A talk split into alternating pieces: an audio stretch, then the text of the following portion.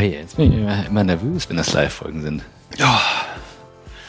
Ich habe mich mal gefragt, wenn ich so live, ich höre selber sehr viel Podcast, und wenn ich so Live-Podcast höre, und da sitzen immer so viele Leute und klatschen, das heißt, wer macht das? Wer geht da hin zu so einem Live-Podcast?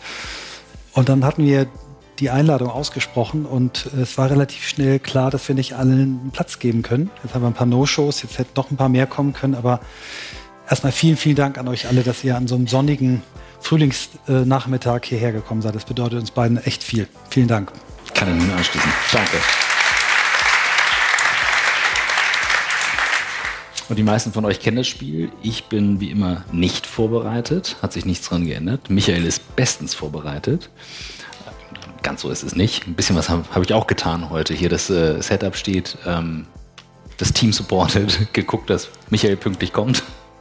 War die größte Herausforderung heute. Ich hatte nicht so einen weiten Weg. Ich habe wir haben im Nebenhaus noch einen kleinen Vortrag gehalten, deswegen hättest du mich ja auch persönlich abholen können. Ja, hätte ich auch gemacht. Ich habe Tessa gefragt, wann ist die Deadline, dass ich hochgehe? Und da sagte sie, äh, kurz vor, vor fünf sechs. Minuten. Ja, vor fünf Minuten. Also die, Okay. die gab's.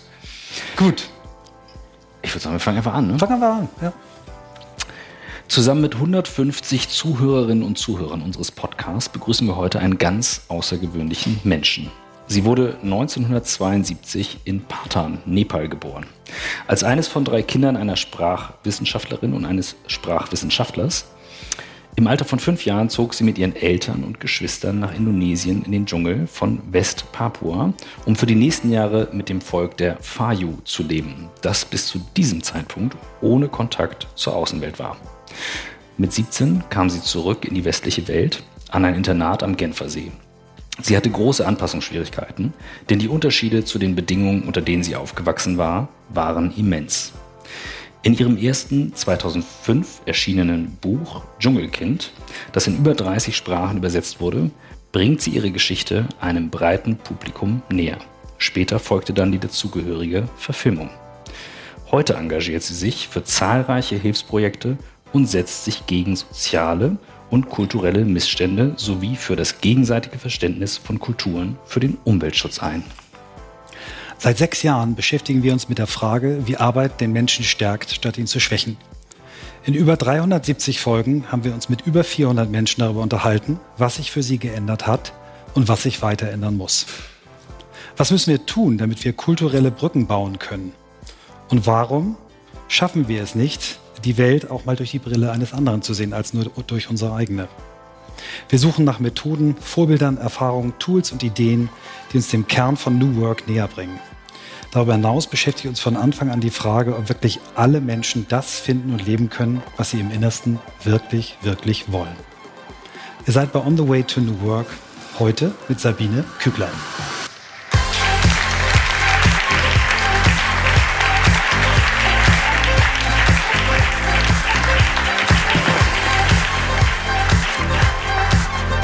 So, ja, vielen Dank für die Einladung. Ich freue mich wirklich, dass ich heute Abend hier bin. Ich war ja lange nicht mehr in Deutschland und das ist, muss ich sagen, mein erster offizieller oder öffentlicher Auftritt, seit ich wieder hier bin. Wow. Und ich bin wirklich froh, dass es mit Michael und Christoph ist und ich bin ganz gespannt auf einen tollen Abend heute Abend. Und ich hatte mir ganz fest vorgenommen, nicht wow als erstes zu sagen. Das hat schon wieder nicht geklappt. Hat ja richtig gut geklappt. Katastrophe. Ja, aber das es ist einfach also, wow. So ist es auch mit äh, nach sechs Jahren. Schön, dass du da bist. Dankeschön. Wie- Ich erzähle immer, wo wir gerade sitzen. Das haben wir gar nicht gesagt. Wir Doch, sitzen live äh, im House of New Work und ähm, es gibt eine Geschichte, warum das Haus so heißt. Es war nämlich äh, Michael, der sagte, Mensch, wir machen eine Live-Podcast-Veranstaltung und wir nennen die Veranstaltung House of New Work. Das ist jetzt unser Büro und jetzt machen wir einfach die Live-Veranstaltung wieder hier. Ja. Insofern, hier sitzen wir. Wir waren schon mal hier, genau. Ja. Ähm, erstmal, vielleicht erklären wir die Geschichte, wie wir auf die Idee gekommen sind, dich einzuladen. Ähm, wir haben das große Glück, ja ganz viele Zuhörerinnen und Zuhörer zu haben, die uns immer mit Tipps versorgen. Und wir haben auch das große Glück, ja schon über 400 Gäste gehabt zu haben, die uns auch immer mit Tipps versorgen. Äh, und Katja Suding, die hier auch sitzt, die auch Gast bei uns war, hat uns, äh, ich glaube, vor einem Jahr das erste Mal von dir erzählt, vorgeschwärmt und äh, sofort ausgelöst die Idee, ähm, dich mal einzuladen. Und irgendwie hatten wir aber beide das Gefühl, das muss ein besonderer Rahmen sein. Und deswegen haben wir gewartet, bis wir das heute zu unserem sechsten Geburtstag machen können. Dankeschön. Ja, und wie immer bekommst du und wie alle Gäste die Frage aller Fragen gleich am Anfang. Dann ist das Schlimmste geschafft. Christoph, wie war sie noch gleich? Sabine, Wie bist du die geworden, die du heute bist? Durch viele Fehlentscheidungen. Muss ich ganz ehrlich sagen. Also ich bin immer jemand, ich springe und dann denke ich. Das habe ich getan, seit ich ein Kind bin. Und ähm, ich denke mir manchmal, das Leben wäre so einfacher, wenn man mal denken würde, bevor man springen würde. Und dann sagt man, oh oh, das wäre vielleicht nicht so klug. Aber auf der anderen Seite sage ich mir immer, wenn ich eines Tages auf mein Sterbesbett liege, dann kann ich wirklich und wahrhaftig sagen, ich habe gelebt. Und ich bin immer gesprungen. Ja, ich bin immer gesprungen. Du, ja. ich noch, ich meine, ich versuche natürlich, ich bin jetzt so im Alter, wo man eigentlich anfängt, mehr weise zu sein. Also man sagt sich das. Aber es gibt auch Momente, wo ich noch immer springe und dann denke. Ja. Aber lass uns mal zurückspringen äh, in diese Zeit. Ähm, ich habe mir versucht, das vorzustellen. Wir hatten ja ein Vorgespräch, wo du mir schon so ein paar Dinge erzählt hast. Wie war das, in ein in einen Stamm zu kommen von Menschen, die keinen Kontakt zur Außenwelt haben, die völlig andere Art und Weise haben, zu leben, zu kommunizieren. Erzähl uns mal, führ uns mal in diese Jahre zurück, die dich geprägt haben. Also ich muss sagen, ich bin ja in Nepal geboren, habe die ersten Jahre in den Himalayenbergen verbracht und bin mit drei nach Deutschland gekommen und hatte dort meinen ersten Kulturschock. Und zwar im Kindergarten.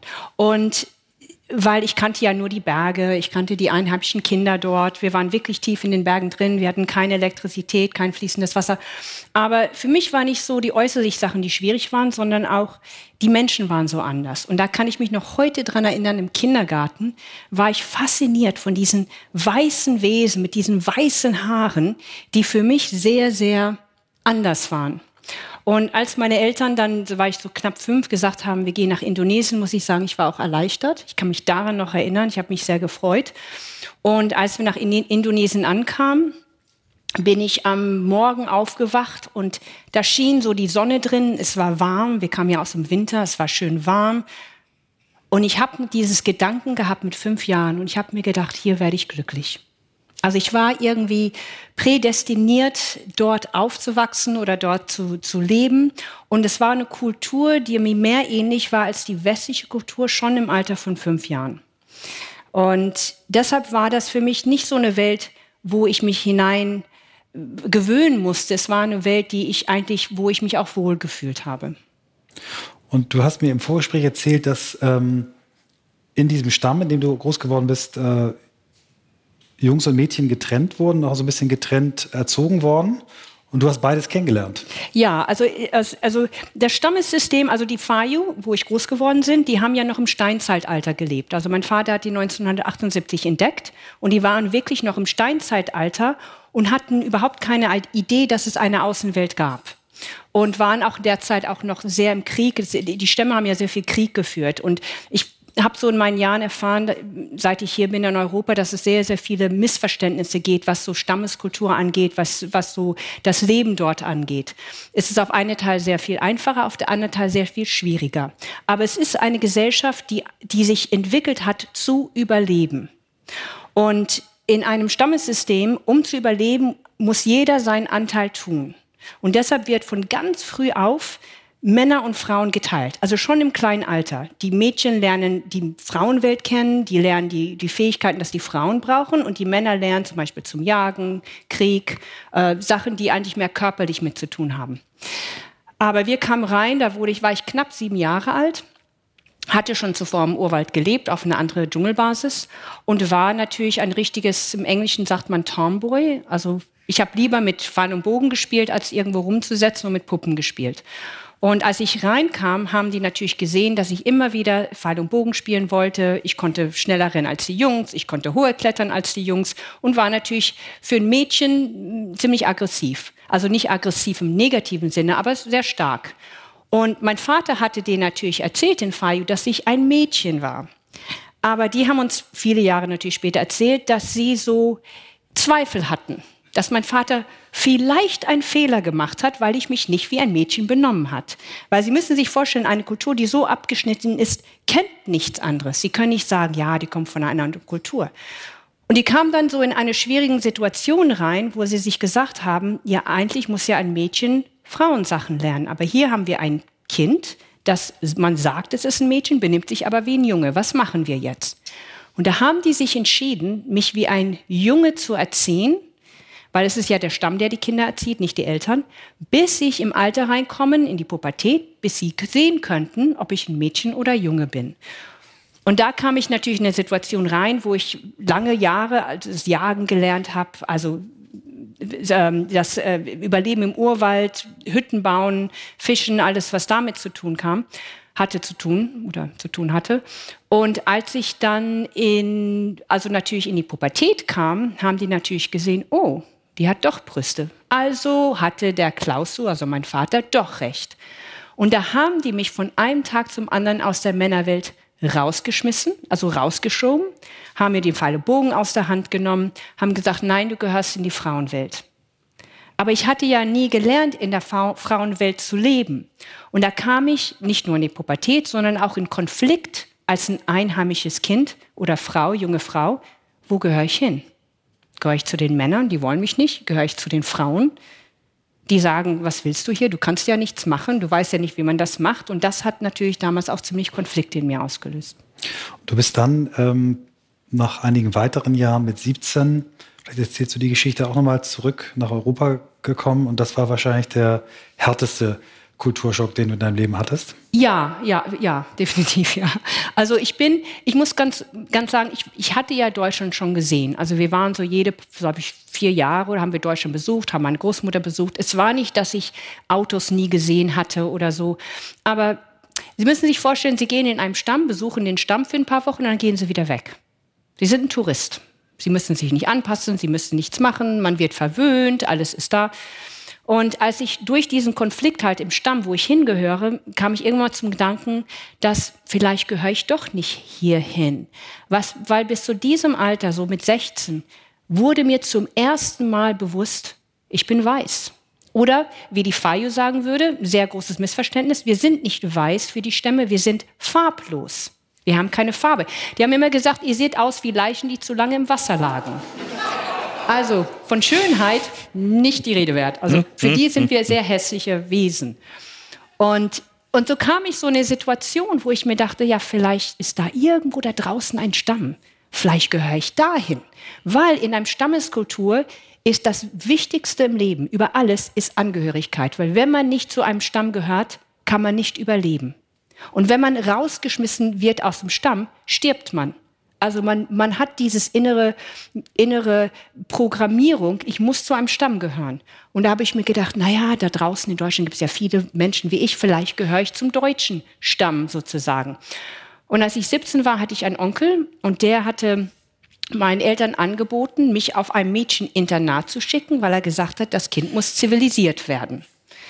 Und somit ähm, haben mich meine Eltern sozusagen auf ein Flugzeug gesetzt. Ich bin nach Hamburg geflogen und wurde dann von einer Bekannten meiner Eltern abgeholt, die keine Ahnung, warum sie das nicht begriffen hat, nimmt mich abends um 11 Uhr zum Hauptbahnhof, weil ich die Nachtzug in, nach, nach äh, Genf nehmen sollte, sagt mir, okay Sabine, sitz noch im Auto, hier ist dein Ticket, du musst zum Gleis mit dieser Nummer, zum Zug mit dieser Nummer, zum Waggon mit dieser Nummer, zum Sitzplatz mit dieser Nummer. Verstehst du das auch? Und ich nickte, weil im Stammessystem nickt man, auch wenn man überhaupt nichts versteht. Man nickt. Also nickte ich und sie sagte, ja, ich muss noch zu einer Veranstaltung oder Party. Das schaffst du ja schon alleine. Also stieg ich aus, kam gerade aus den Tropen, war natürlich auch nicht richtig angezogen für den Winter, stand vor dem Bahnhof. Damals hatte noch mal die klassische Musik noch am Laufen. Und mein erster Gedanke war, was ist ein Gleis? Das hatte sie mir nämlich nicht erklärt. Also ging ich rein im Bahnhof und fand einen Polizisten und dachte mir, okay, den kann ich ja fragen, das ist ja sicher. Ging hin und fragte ihn, Entschuldigung, können Sie mir sagen, was ein Gleis ist? Und er ist natürlich ausgeflippt. Ob ich denke, das ist blöd, ich kann nicht. Auf jeden Fall, er hat Wörter gesagt, die ich nicht verstanden habe, aber von seiner Geste habe ich verstanden, ist, er war nicht glücklich. Habe dann wieder formuliert und habe gesagt, Entschuldigen, können Sie mir sagen, wo Gleis 14 ist? Und da hat er gesagt, ja, Sie müssen da und da und dahin.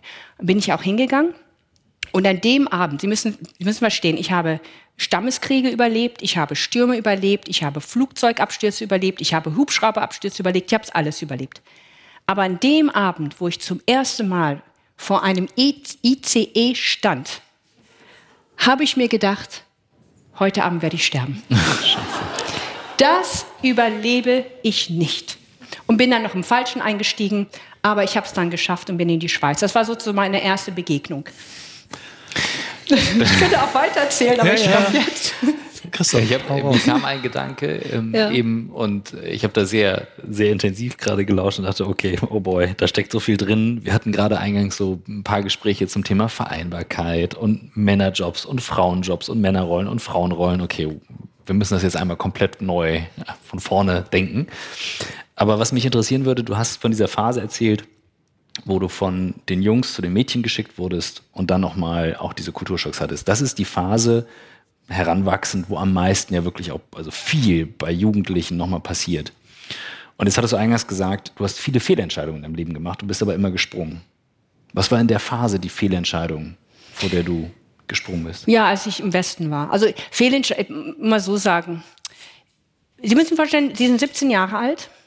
Sie werden von Deutschland in einem einheimischen Stamm gesteckt. Sie sehen aus wie alle anderen. Keiner weiß, dass sie vom Ausland kommen. Und dann müssen sie überleben. Und dann macht man natürlich unglaublich viele Fehler, weil man das einfach nicht kennt. Natürlich, es sind Fehlentscheidungen, aber ich bin jemand, ich gebe die Verantwortung nicht ab an jemand anders. Also das ist so auch ein Stammesdenken. Man ist, man, ist, man ist immer verantwortlich für seine eigenen Entscheidungen, auch wenn es durch irgendeinen Grund ist oder wenn es durch ein Nichtwissen ist. Man ist einfach dafür verantwortlich. Und man trägt auch die Konsequenzen davon. Aber für mich war das natürlich, ich kam in eine Welt, wo ich aussah wie alle anderen.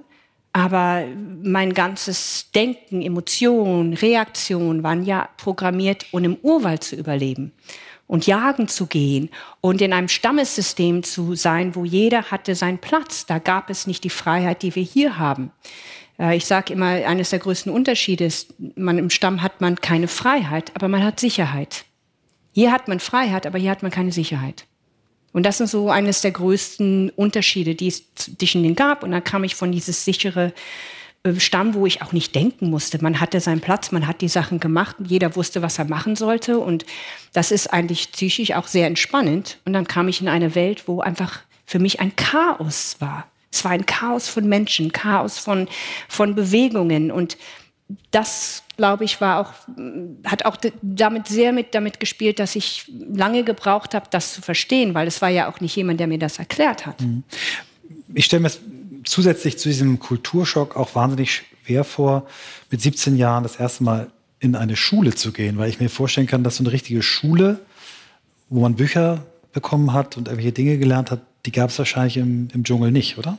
Doch, äh, naja, Bücher hatten wir schon, aber das war, es waren nicht so die Äußerlichkeiten, die mir Schwierigkeit geschafft haben, weil ich meine, ganz ehrlich gesagt, heißes fließendes Wasser ist doch herrlich. Ein Bett, ohne dass irgendwelche äh, Käfer rum und, oder wir hatten ja sehr viele äh, Cockroaches. Mhm. Ich weiß nicht, wie man die nennt auf Deutsch. Kakerlaken. Kakerlaken. Hatten wir ja viele und die fliegen auch. Also Urwaldkakerlaken fliegen und die beißen auch. Also nicht so die, die netten, die einfach nur rumkrabbeln, sondern die richtigen Urwaldkakerlaken hatten wir. Und, und es gab, das fand ich alles ganz schön. Also das war so nicht so meine Schwierigkeiten. Mhm.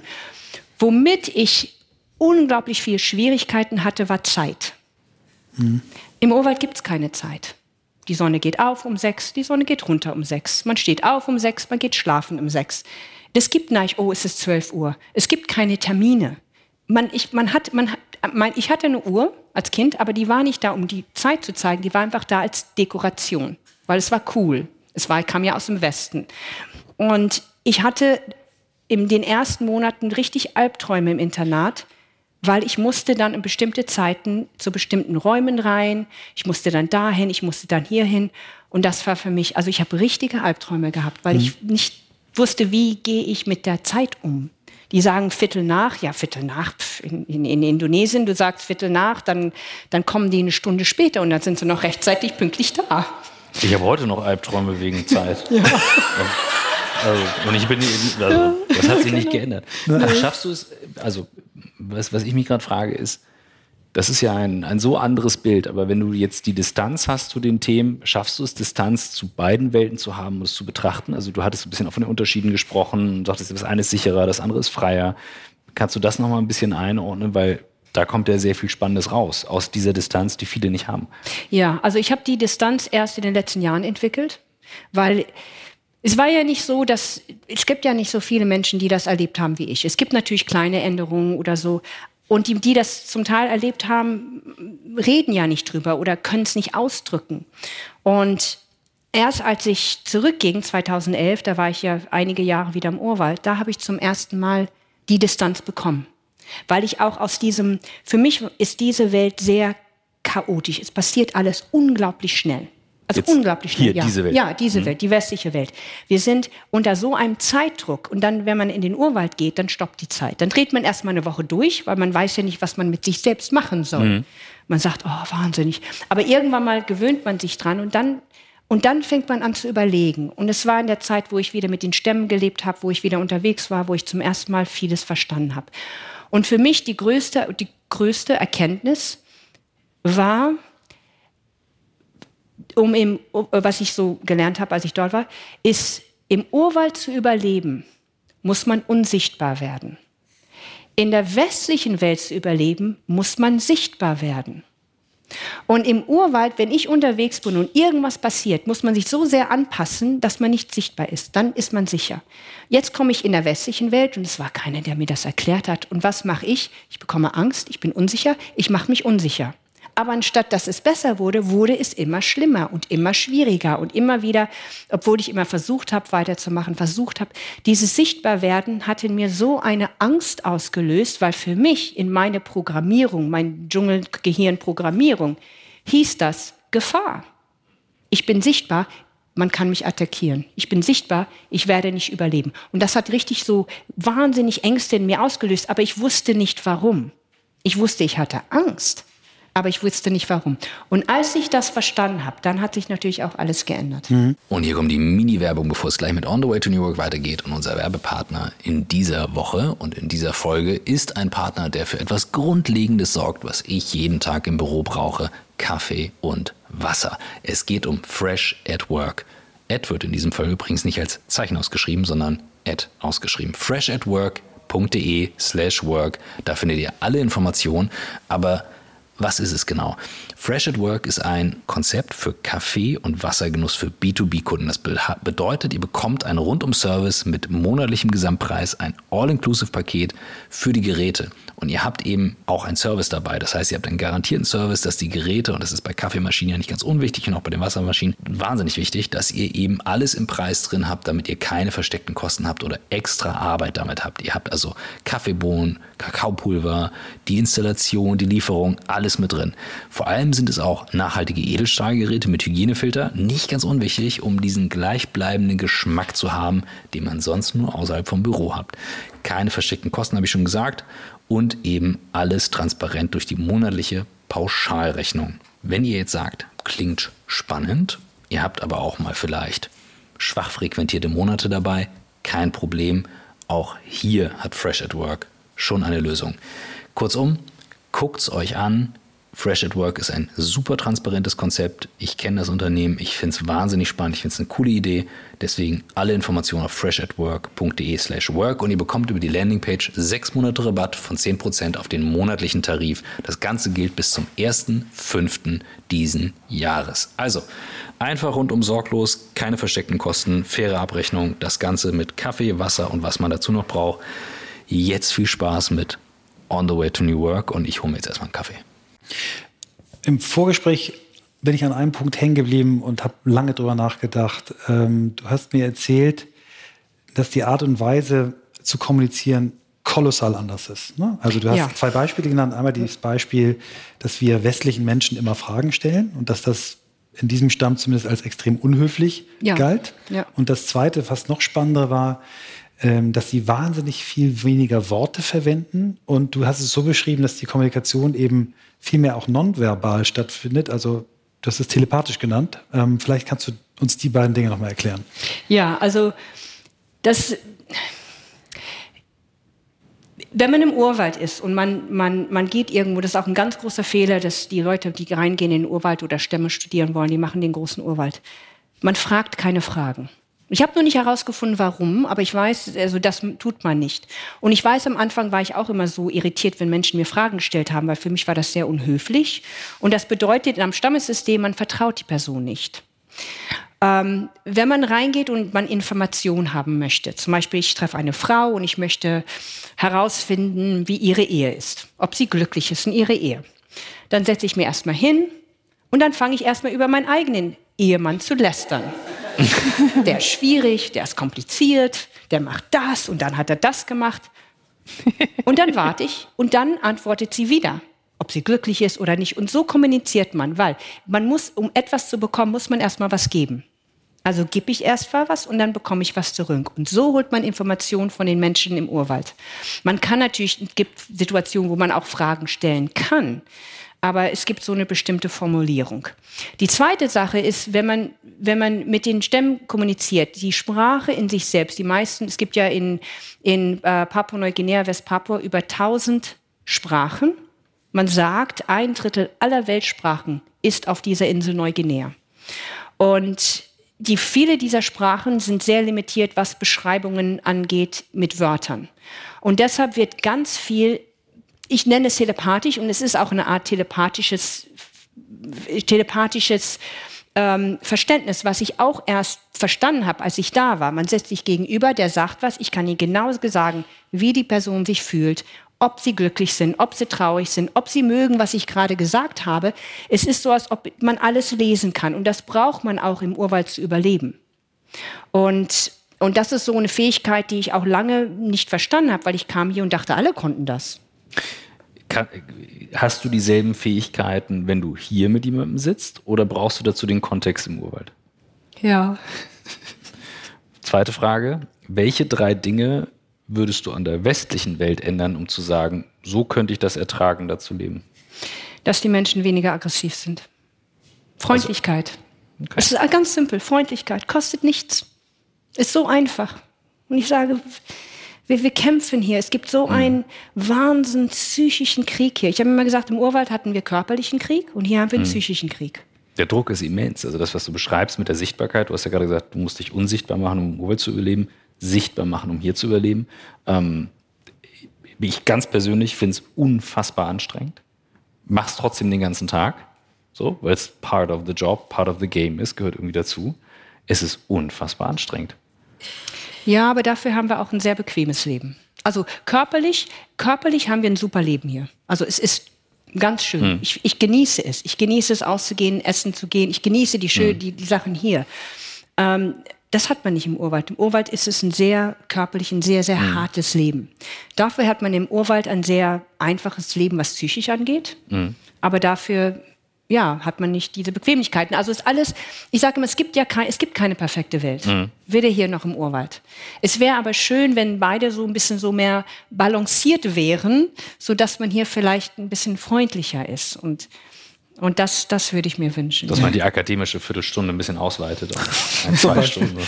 Ähm, kann man sich natürlich die Frage stellen, warum ist das jetzt der richtige Gast für einen On the Way to New Work Podcast? Und wir beide glauben, es ist genau der, du bist genau der richtige Gast. Ähm, es gibt ja immer häufiger die Tatsache, dass wir in Konstellationen arbeiten, wo Menschen mit unterschiedlichen Backgrounds, nicht nur unterschiedlichen Geschlechtern, unterschiedlichen Ausbildungen, Altersschichten zusammenarbeiten, sondern vor allen Dingen auch immer mehr mit kulturellen Unterschieden. Und ähm, was schlaue WissenschaftlerInnen festgestellt haben, ist, dass Teams mit kulturellen Unterschieden entweder sehr schlecht zusammenarbeiten oder sehr gut. Und es hängt von einem Faktor ab, nämlich von der psychologischen Sicherheit. Psychologische Sicherheit ist ohnehin der stärkste erklärende Faktor, warum Teams gut miteinander arbeiten.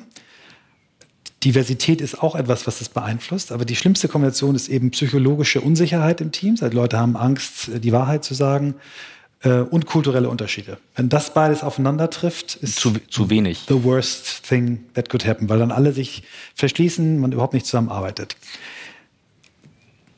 Das Problem daran ist, dass es wahnsinnig schwer ist, diese, äh, diese kulturellen Unterschiede in eine psychologische Sicherheit zu bringen. Das heißt, der Aufwand, den du als Teamlead oder als Unternehmensleiterin ähm, bringen musst, ist viel höher. Du musst viel mehr investieren, damit diese psychologische Sicherheit entsteht aufgrund der kulturellen Backgrounds. Und deswegen finde ich das so spannend, weil du selber hast mir das so beschrieben, dass das auch für dich eine Aufgabe ist, kulturelle Unterschiede klar zu machen, äh, aufzuzeigen. Und ähm, deswegen würde ich gerne über dieses Thema sprechen. Was, äh, was hast du, kannst du uns noch mitbringen an Tricks und Tipps, wie wir diese kulturellen Brücken bauen können? Ja, also ähm, ich fange, also wenn ich so über kulturelle Unterschiede spreche, spreche, erzähle ich immer eine Geschichte, die das eigentlich sehr wunderbar nahegeht, also beschreibt, wie kulturelle Unterschiede komplett anders sein können.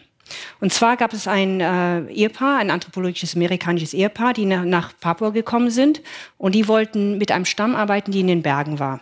Und damals hatte man denen gesagt, ja, ja, man weiß nicht so viel über diesen Stamm, man muss aufpassen, weil normalerweise geht man studiert die Kultur, bevor man reingeht, dort zu leben, um einfach die kulturellen Unterschiede da zu verstehen. Aber das wollten sie nichts von haben, nein, sie wollten rein. Sie sind reingegangen. Ein paar Tage später hat die Frau, wir hatten so ein Shortwave Radio, hat die Frau schreiend durchgerufen, Hilfe, Hilfe, Hilfe, man hat meinen Mann umgebracht, Hilfe, Hilfe.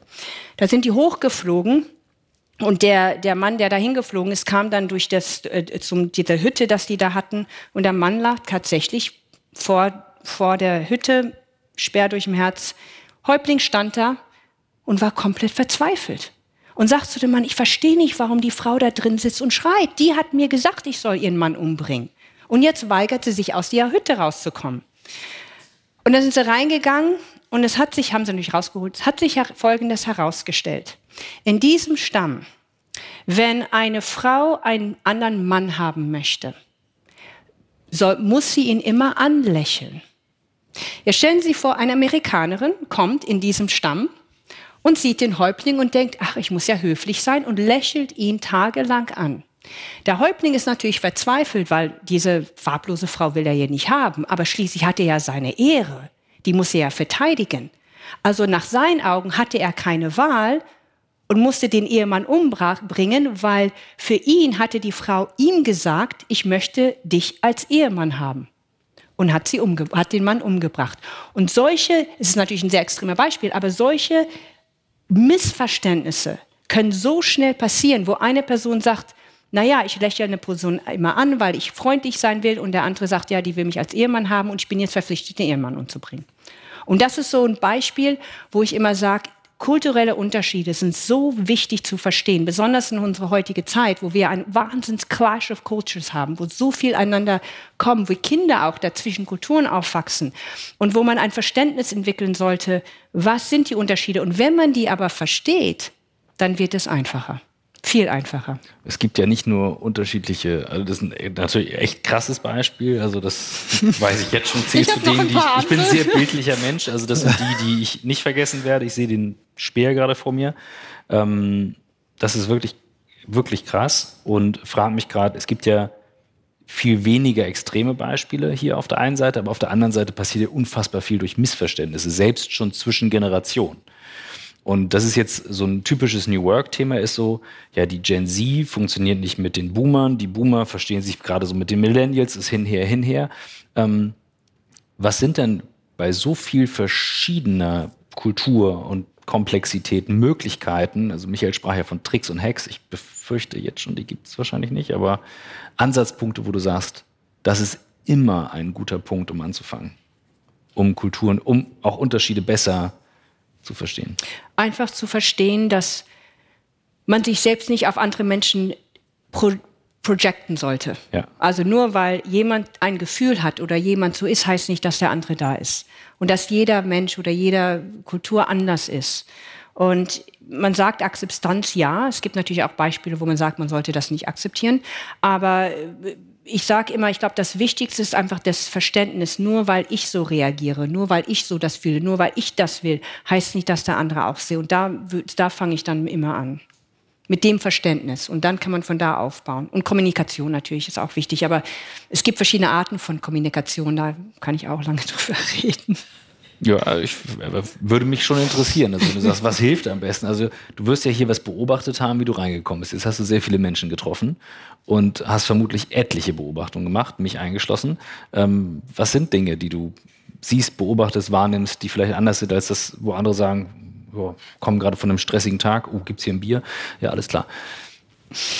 Ähm, also ich habe gelernt, wenn ich hier im Westen bin, sozusagen so mehr so ein bisschen abzublocken, dass ich nicht zu viel sehe. Natürlich, man sieht Leute, man, man hat seinen Eindruck und so. Aber ich, ich habe mich sehr wohl gefühlt, also sofort wohl gefühlt. Das ist immer ein positives Zeichen bei mir. Ich habe das Gefühl gehabt, dass Leute, die kommen, wirklich interessiert sind und ähm, also da, das habe ich schon gemerkt. Also wenn jemand, natürlich, ich spüre Unsicherheit, wenn jemand so eine Unsicherheit, aber das hat mit mir nichts zu tun. Das musste ich auch lernen, das hat mit mir nichts zu tun. Das waren so Sachen, die ich so über die Jahre dann gelernt habe, damit umzugehen. Aber von, von Kommunikation her, es ist, es, wir sind ja hier in Deutschland, wir sind ja hier im Westen und deshalb gibt es hier eine Art von Kommunikation und das ist durch Wörter durch, äh, nicht so sehr durch Gesten, wie Sie sehen, ich geste ja wahnsinnig viel, das kommt noch von meiner Urwaldzeit, weil da viel, sehr viel Geste benutzt wird. Aber hier in Deutschland habe ich so gelernt, dass Direktheit sehr, sehr, wir sind ja bekannt, dass wir sehr direkt sind.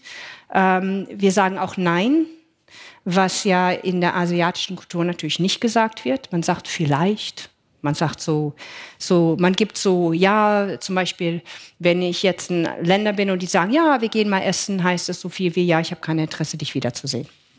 Und in Deutschland, wenn jemand das sagt, dann, dann kommen die und sagen, okay, wir treffen uns dann und dann. Also das sind, das sind so diese hunderte von kleinen Verschiedenheiten, die es gibt, allein durch einen Satz oder allein durch, wie man kommuniziert. Du hast das in so einem Nebensatz äh, gesagt, dass wir im Prinzip ja immer durch die eigene Brille das beurteilen. Ich habe in meinem Studium wenig Dinge behalten, aber die, die Theorie vom Ethnozentrismus, also der Tatsache, dass Menschen immer andere Kulturen durch die eigene kulturelle Brille beurteilen. Ich glaube, das ist so ein, so ein Schritt, den wir ablegen müssen und versuchen müssen, okay, wie kann man das denn durch eine neutrale Brille sehen? Also wie, wie, kann man, wie kann man eine Kultur nicht gleich verurteilen, weil sie nicht ins eigene Schema passt? Geht das überhaupt? Ne? Also das ist die große Frage. Also Nee, geht nicht. Geht nicht? Geht nicht, nein. Mhm. Man kann, man kann, nee.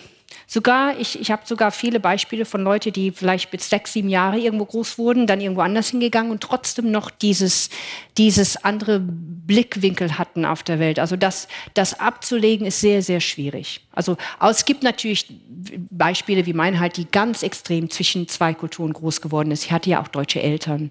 Ich war ja in Deutschland. Es war nicht so, dass ich überhaupt nichts wusste, aber ähm, ich bin sehr spät, ich bin natürlich auch sehr geprägt, auf jeden Fall.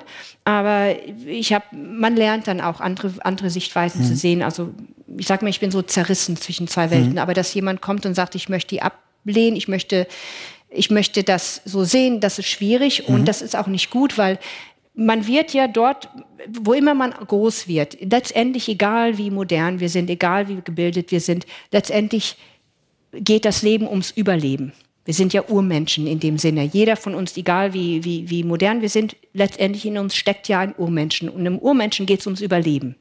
Und wir haben hier in Deutschland, in der westlichen Kultur, bestimmte Eigenschaften entwickelt, um zu überleben. Hier im Westen, ich gebe ein ganz einfaches Beispiel. Äh, wenn, Sie jetzt, wenn, wenn jemand jetzt über die Straße geht und ein Auto kommt, Sie können abschätzen, wie schnell kommt das Auto und wie lange dauert es, bis ich über die Straße gehe und schaffe ich das. Das passiert in einem Bruchteil von einer Sekunde, das kriegen Sie ja gar nicht mit. So, ich kann das nicht. Ich sehe ein Auto kommen und überlege mir, okay, schaffe ich es oder schaffe ich es nicht, schaffe ich es oder schaffe ich es nicht. Ja, du vielleicht, und dann mache ich einen Schritt, ach nee, doch, ich schaffe es nicht. Weil ich nicht gelernt habe. Immer noch, ist immer, immer noch, so? noch. Das habe ich immer noch. Ich habe noch immer, ich mag nicht gerne über die Straße laufen, ich suche mir immer eine rote Ampel. Trotz den über 30 Jahren, wo ich hier bin. Weil das ist so tief programmiert mhm. im Gehirn. Meine Kinder, die können das, überhaupt kein Problem. Die wissen genau, ich schaffe es über die Straße. Und das ist jetzt nur ein kleiner Beispiel und da sind viele. Und deshalb sage ich immer, das, was, was zum Beispiel du entwickelt hast hier im Westen, ist wichtig, weil das gibt mhm. dir die Fähigkeit, hier zu überleben. Okay. Du hast jetzt Kinder erwähnt, du hast vier Kinder. Ja. Ähm, hast du die ähm, mit dem Leben vertraut gemacht? Also hast du die mit rübergenommen? Haben die diesen Teil von dir kennengelernt? Also zwei ja, zwei nein, aber ähm, meine Kinder sind hier im Westen groß geworden. Also das ist hier ihre Kultur, das ist hier ihr Leben. Und äh, sie haben einiges von mir übernommen, das habe ich gemerkt. Also ich war ja nicht eine normale Mutter in dem Sinne, da gibt es auch lustige Geschichten von. Aber also einiges haben die schon übernommen. Man übernimmt ja einiges von seinen Eltern, aber ihre Kultur ist definitiv der Westen. Und ich, ich habe auch gesagt, irgendwann nehme ich, nehme ich sie mit.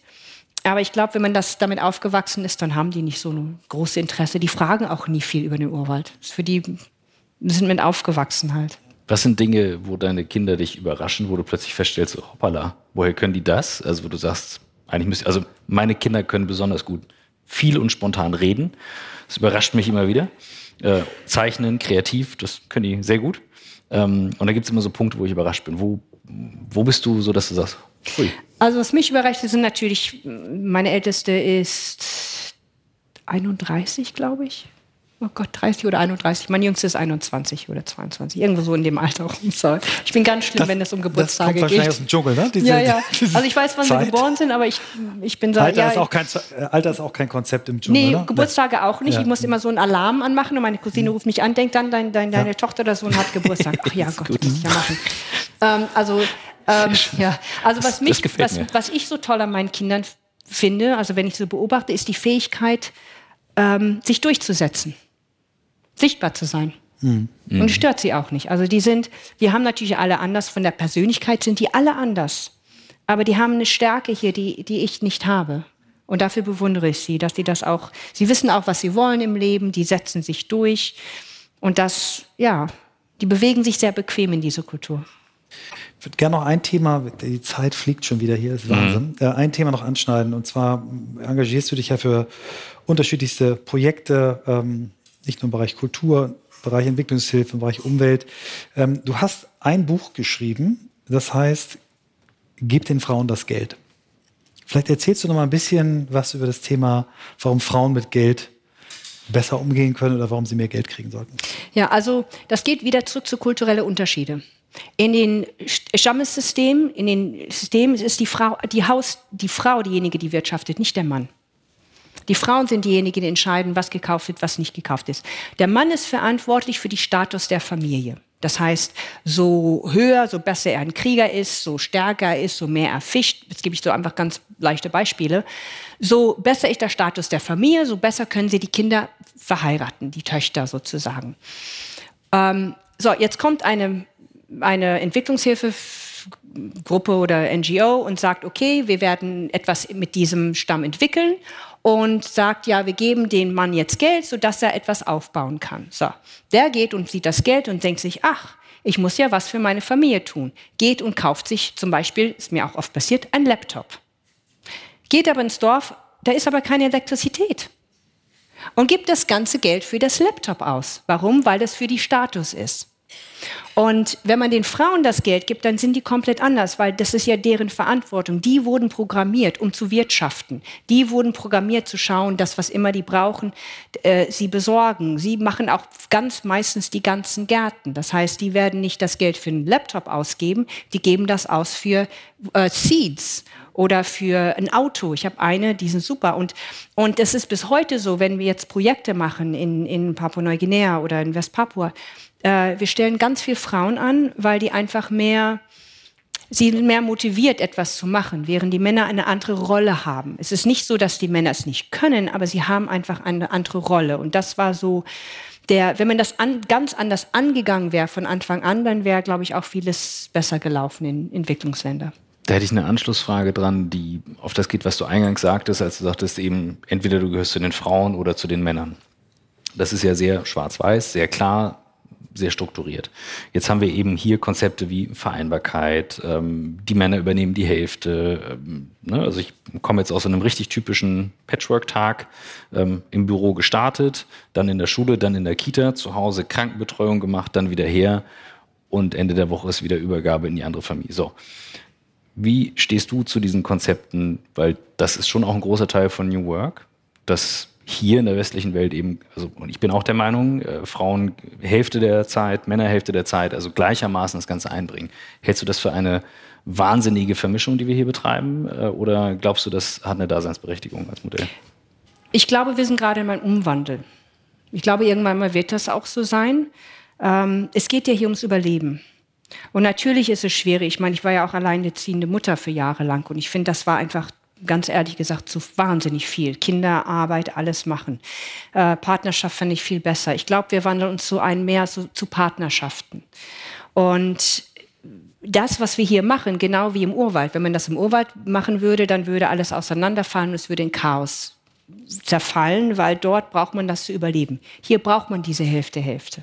Also wir steuern uns ja darauf vor. Und ich glaube, weil wir in diesem Umwandel sind, gibt es natürlich noch viele Schwierigkeiten. Es gibt viele Bumps und, und, und Holes, wie man im Englischen sagt. Und ähm, wo man sich noch anpassen muss, was das angeht. Aber für mich, ich bin, ich bin natürlich hier sehr, ich bin ja auch von der Persönlichkeit auch sehr stark und sehr, naja, ich habe gelernt, direkt zu sein. Aber äh, ja, ich finde einfach, wir leben in einer Welt, wo, das, wo wir das brauchen, zu überleben. Das heißt, du würdest sagen, um zu überleben, ist es notwendig, bedeutet aber auch, das Konzept, was nachher es übersteht, weil es gibt ja auch die Gegenbewegungen dazu, die wieder sehr traditionell werden. Das ist jetzt gerade jüngst, wird immer stärker auf jeden Fall. Ich habe nicht Zahlen, aber ähm, in einer guten Arte-Doku gesehen. Das heißt, du würdest sagen, wenn jetzt nachher ein anderes Modell besser ist zum Überleben, dann ist es legitim. Also je nachdem das Modell, was dabei hilft, besser zu überleben, darf gewinnen? Ja, weil wir können das ja nicht anders. Also diese zur Tradition super. Also ich würde gerne auch zu Hause bleiben und hätte, nie, hätte also es ist viel Arbeit. Also ich habe vier Kinder, es ist viel mhm. Arbeit. Ich war froh, dass ich zur Arbeit gehen konnte. Mhm. Aber ähm, ich liebe meine Kinder. Es ist nicht so, dass ich meine Kinder nicht liebe, aber es ist halt entspannender zur Arbeit zu gehen. Ähm, Same hier. Mütter, also. Mütter werden das wissen, ja. Genau nee, es werden wissen, nein. Die, die, die, mein, mein großes Problem, und ich weiß das, weil ich auch alleinerziehende Mutter war, ist es wahnsinnig schwer. Es ist wirklich, wirklich schwer. Und ich habe meinen Töchtern beigebracht, bleibt, bleibt unabhängig, weil diese Sicherheit, die man in zum Beispiel traditionelle Kulturen hat, haben wir nicht hier. Die Frauen haben es nicht, die Männer okay, aber die Frauen auf jeden Fall nicht. Man hat Kinder, man ist in einer Situation, wo man schwacher ist. So, jetzt sitzt man, bringt die, zieht die Kinder groß und irgendwann mal wird man verlassen und, und es, ist, es ist wirklich ein großes Problem, was wir hier haben.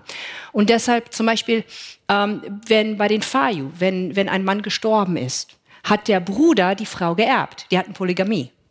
Ja, aber ähm, ist ja auch nicht eine Antwort auf, äh, das ist natürlich auch keine Lösung hier, aber naja, für manche ja. schon.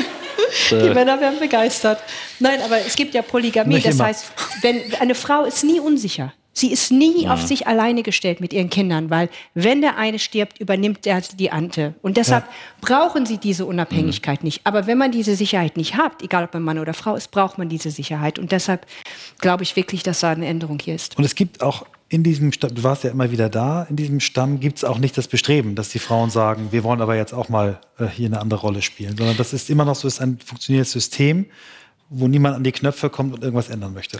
Nee, überhaupt nicht. Die Frauen machen alles. Also die Frauen, wie ich gesagt habe, die wirtschaften. Ja, ja. Also die Frauen machen Business. Die Fra okay, ja, man sagt, der Mann ist so der Boss und so, aber. Aber die sagen jetzt nicht, ich möchte auf die Jagd gehen, außer du Nein, früher. jagen ja. auf keinen Fall. Nein, jagen tun die Frauen nicht, aber die werden Ärzte, also die jetzt so mehr in der westlichen mhm. Welt okay. sind, mhm. die werden Ärzte, aber also alles. Aber es ist natürlich eine sehr stark männerdominierte Welt von außen. Mhm.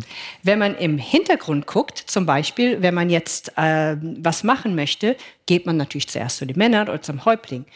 Aber es sind die Frauen, die letztendlich in den hinteren Kulissen sozusagen sehr großen Einfluss haben und äh, sehr viel sagen kann. Und es ist auch interessant, dass man auch in den Kulturen immer sagt, Frauen lügen nicht. Die sagen Frauen, also wenn man eine Wahrheit oder haben möchte, dann haben sie immer gesagt, geh und frag die Frauen. Frag nicht die Männer, geh und frag die Frauen.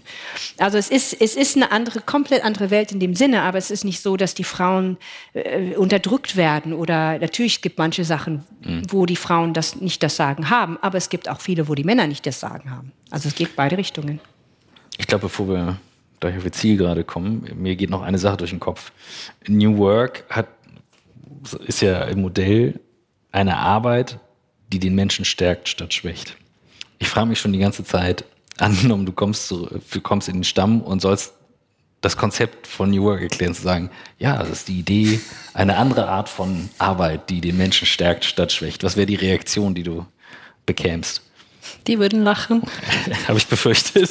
ich würde, aber nicht, weil es, nein, weil es ist, für die ist, für die, die haben ein anderes Konzept, was Arbeit angeht.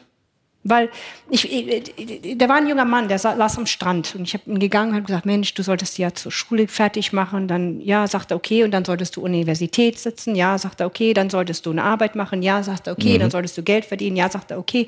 Und er fragte mich aber, warum? Er sagt er, du bist zur Schule gegangen, ja. du gehst arbeiten, du hast verdienst Geld und sitzt genau, wo ich sitze heute. Am Strand. Also sagt er, warum? Und ist, deren Konzept von Arbeit ist anders. Aber wo die, was ich natürlich ganz toll finde, ist, jetzt zum Beispiel jetzt zurück auf ähm, New Work, ist das, dieses gemeinsame Zusammenarbeit. Das ist etwas, was, was ich finde auch zum Teil auch hier fehlt. Diese Gemeinschaftkeit, die sagen, nee, ich muss nicht profitieren oder ich muss der Bessere sein oder ich muss da mehr machen. Es ist ja ein unglaublicher Kampf hier. Es ist ja jeden Tag ein Kampf. Ähm, und das hat man dort nicht. Man teilt halt alles, was natürlich mhm. hier nicht möglich wäre, aber, aber die Menschen teilen alles und deshalb ist da so, automatisch arbeitet man zusammen, weil man sagt, okay, jetzt war ich fischen und gebe einen halben Fisch ab, weil der nächste geht morgen fischen und gibt mir einen halben Fisch ab. Und deshalb ist dieser Druck nicht da. Mhm. Aber ich finde, was ganz wichtig ist und was ich mir auch wünschen würde, ist, dass man auch wirklich mehr zusammenarbeitet und, und dass es einfach nicht so diese Wahnsinnskampf gibt für alles gegen Ende unseres Podcasts stellen wir immer die Frage, die sich an die erste anschließt. Also, wo möchtest du noch hin in deinem Leben? Oh, ich habe so viele Pläne. Das Leben ist zu kurz. Ähm, also ich bin ja, ich war ja lange weg, bin ja wieder zurück nach Deutschland gekommen, wegen mein, meine Älteste möchte ja eine Familie anfangen nächstes Jahr und hat gesagt, Mama, du musst zurückkommen. Da sage ich, okay. Und äh, haben mir gedacht, okay, jetzt bin ich in Deutschland, was mache ich? Also irgendwas muss ich ja machen. Also im Urwald brauchte ich ja nicht zu verdienen, weil dann hat man Essen, man schläft, wenn man einen Schlafplatz findet. Und da habe ich, ähm, und habe ich mich entschieden, ich habe gesagt, okay, was habe ich aus dem Urwald gebracht, was uns auch profitieren könnte? Besonders uns Frauen. Ich mag ja Frauen gern, weil im Urwald ist man ja auch sehr auf Frauen bezogen. Und habe dann zufälligerweise, kam ich über einen Stamm, äh, die, wo ich die Frauen gesehen habe, habe gedacht, die sehen so komisch aus, auch die Alten. Und zwar habe ich gemerkt, die haben keine Falten gehabt. Die waren komplett faltenlos. Was komisch aussah, weil die haben es ja nur ihr Gesicht, der, sorry, der Rest des Körpers war natürlich alt oder jung oder was immer, aber die, Körper, mhm. die Gesichter waren super. Und da habe ich sie gefragt, was sie denn machen. Und da haben sie mir gezeigt, dass sie so eine Paste herstellen. Und da habe ich gesagt, oh cool, weil ich meine, ich werde ja auch älter und ich will ja auch weiter jung aussehen. Ich bin ja auch hier im Westen inzwischen angekommen und möchte auch schön sein. Und habe mir gedacht, super, und habe das dann mitgenommen, habe mich dann jetzt mit einer, habe das dann mehrere Jahre so recherchiert und geschaut, weil wie die das herstellen, können wir hier natürlich nicht herstellen. Das würde niemals durch diese ganzen Dinger durchgehen, das man in Deutschland braucht. Und ja, und, Egal. und da und da habe ich mich zusammengetan und dann haben wir ein Gesichtsprodukt hergestellt und das kommt Ende des Jahres auf den Markt. Wow. Können wir uns noch beteiligen irgendwie? Ja, ah, ich habe noch mehr. Das ist ja nicht alles. Ich habe ja Unglaubliches entdeckt im Urwald. Und das Zweite ist, dass ich mich entschieden habe, nach langem Hin und Her noch ein zweites Buch zu schreiben, wo es eigentlich genau um diese ganzen Themen geht. Die Rückkehr in den Urwald, das Überleben, die Stämme, was ich erlebt habe, was ich gesehen habe. Das würde mir auch keiner glauben. Aber ehrlich gesagt, wenn ich im Stamm bin, glaubt mir ja auch keiner über Deutschland, dass wir in Autos fahren. Dann lachen die auch und denken, ich bin verrückt. Also in beiden Welten bin ich irgendwie verrückt. Und das kommt auch so Ende des Jahres auf den Markt. Das sind so die zwei Projekte, an die ich momentan arbeite. Vielen Dank, dass du uns an deinem spannenden Leben hast teilhaben lassen. Ganz vielen Dank.